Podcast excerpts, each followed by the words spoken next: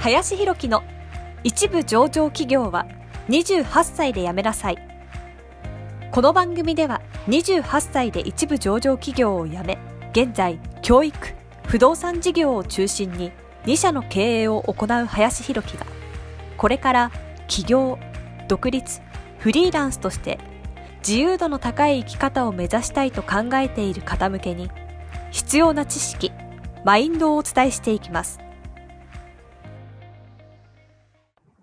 こんにちは、林です。えー本日はですね、えー日本人が出稼ぎにね、出る時代というテーマで話をしていきたいなというふうに思います。えー日本人が出稼ぎに出る時代なんて来るのと、そういうふうにね、思っている方もいらっしゃるかと思うんですが、これはですね、もうかなり現実的にね、近づいてきてるなというふうにえ僕は思っています。え実際ですね、まあ、30年前の日本、まあ要するにですね、平成の始まりの時代のですね、日本っていうのは、まあ本当に世界のトップ、ワン、ツーをね、争うような時代も正直あったと思うんですが、まあ今、令和ね、時代に入ってきて、日本っていうのはですね、もう本当にどんどん世界から遅れをとっていると。えー GDP、えー一人当たりのですね、生産性なんかも、当時はですね、世界の中でですね、まあ、2位とか1位とかを争っていた、まあそんな時代もありましたけれども、まあ今となってはもう26位とか、えーまあそういうね、えー風に、まあ毎年毎年こう下がってきているというような現状だったりしています。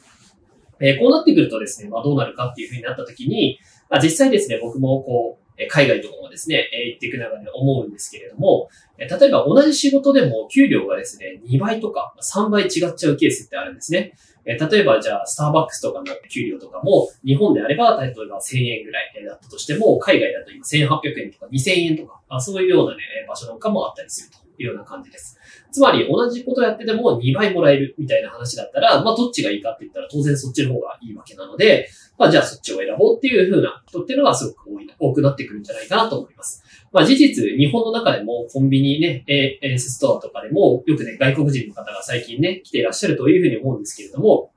まあ、結局それは、まあ、発展途上国の人からしたら、今のね、日本っていうのはそこに比べたら給料が高いから、まあ、わざわざね、来て、え働いていただいているっていうような感じだと思います。えつまり今後はですね、日本人もそうやね、え給料がいいから海外の方で仕事をしようというふうに、まあ考える人が増えると思いますし、まあそうな、そうせざるを得ないかなというのが正直なところかなと思います。ただですね、ここで注意しなきゃいけないこととしては、まあ確かに早くね、海外で、まあ仕事できればいいんですけれども、次に考えなきゃいけないことは、競合がね、激化するということでもあるなと思います。え日本というのは、まあ特殊な国で、やはり日本語というものを喋れる人しかいないというか、まあ英語をね、なかなか喋れる人も少ないからこそ、え外国人の方がね、非常に参入しにくい、え国なんですけれども、それなりに経済が回るというか、え人口もね、それなりに1億人近くいて、えそれなりにね、GDP も高かったからこそ、まあ、特殊な経済圏だったというようなところですね。ただ、今後、そのね、アメリカとか海外でね、じゃあ、勝負しようと、仕事をしようと思ったら、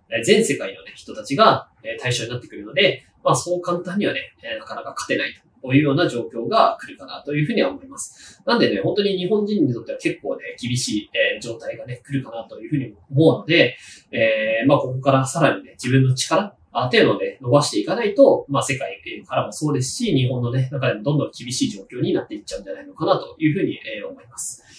はい。なのでですね、まあ、ここからね、今、これを見ていらっしゃるね、若い人がいたとしたら、まあ、とにかくまずね、日本の中でしっかりね、えー勝ち抜くっていうこともそうですし、まあ、ただその中でその先をね、世界をいろいろ見ていく中で、どこが自分が勝ちやすいえ市場なのかっていうのをね、え見極めて動いていく必要性があるんじゃないかなというふうに思うので、まあ、ぜひね、視野を広げて動いていってもらえるといいんじゃないかなと思います。本当にね、安心できないね、時代になってきてるんで、まあ、ぜひ成長をね、重きを置いて頑張ってもらえるといいんじゃないかなと思います。ということで、本日は日本人が出稼ぎに来る時代というテーマで話をさせていただきました。ありがとうございました。